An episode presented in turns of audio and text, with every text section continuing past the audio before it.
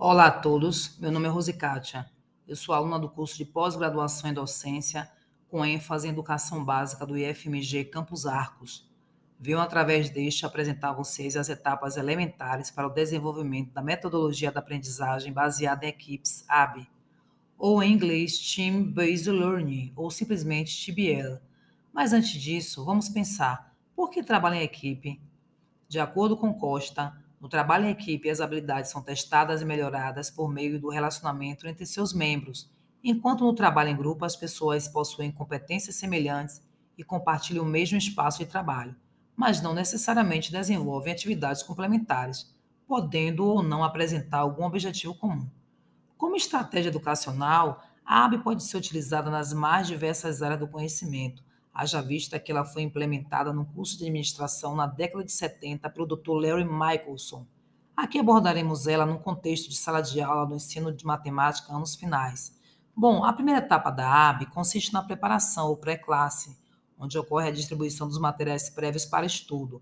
Mas antes desta fase, faz necessário que o professor, agora instrutor, apresente a metodologia para os alunos de modo que eles compreendam por que e para que ela será utilizada em sala de aula.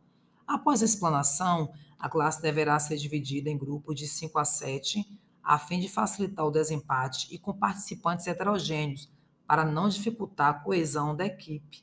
Como vínculos afetivos, por exemplo, a ideia é mesclar os alunos de forma aleatória e equilibrada.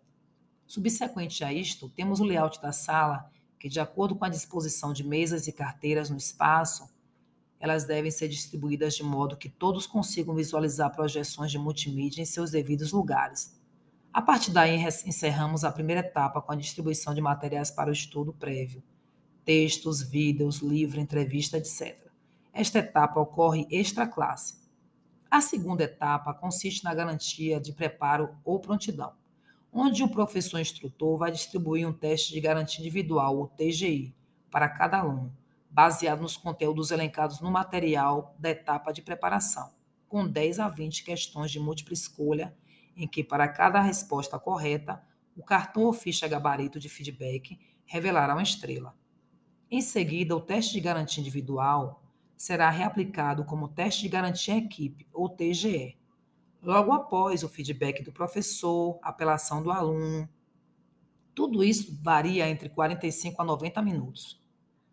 A última etapa fundamental a ser abordada é a aplicação dos conceitos, que, assim como a garantia de preparo, ocorre na classe. Nesta, o professor instrutor proporcionará aplicações de conhecimento para a resolução de questões apresentadas em cenários distintos, relevantes e presentes na prática profissional diária. Por fim, tão importante quanto as etapas da AB é o processo avaliativo dela, que ocorre entre os pares, ou seja, aluno-aluno Neste contexto, os participantes de cada equipe têm a oportunidade de avaliar as contribuições para o desempenho da equipe. Além desta avaliação, o professor avaliará a trajetória individual e coletiva, esta última em equipe, do aluno. Bom, pessoal, espero que tenha contribuído para esclarecer acerca desta metodologia que auxilia o professor em suas práticas pedagógicas e ao aluno no processo de ensino e aprendizagem.